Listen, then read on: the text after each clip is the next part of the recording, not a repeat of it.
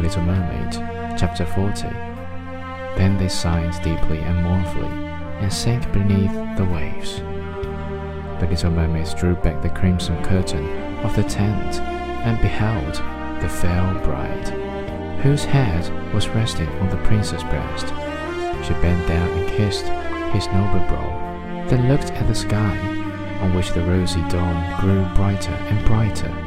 She glanced at the sharp knife and again fixed her eyes on the prince, who whispered the name of his bride in his dreams. She was in his thoughts, and the knife trembled in the hand of the little mermaid, but she flung it far from her into the waves. The water turned red where it fell, and the drops that spurted up looked like blood.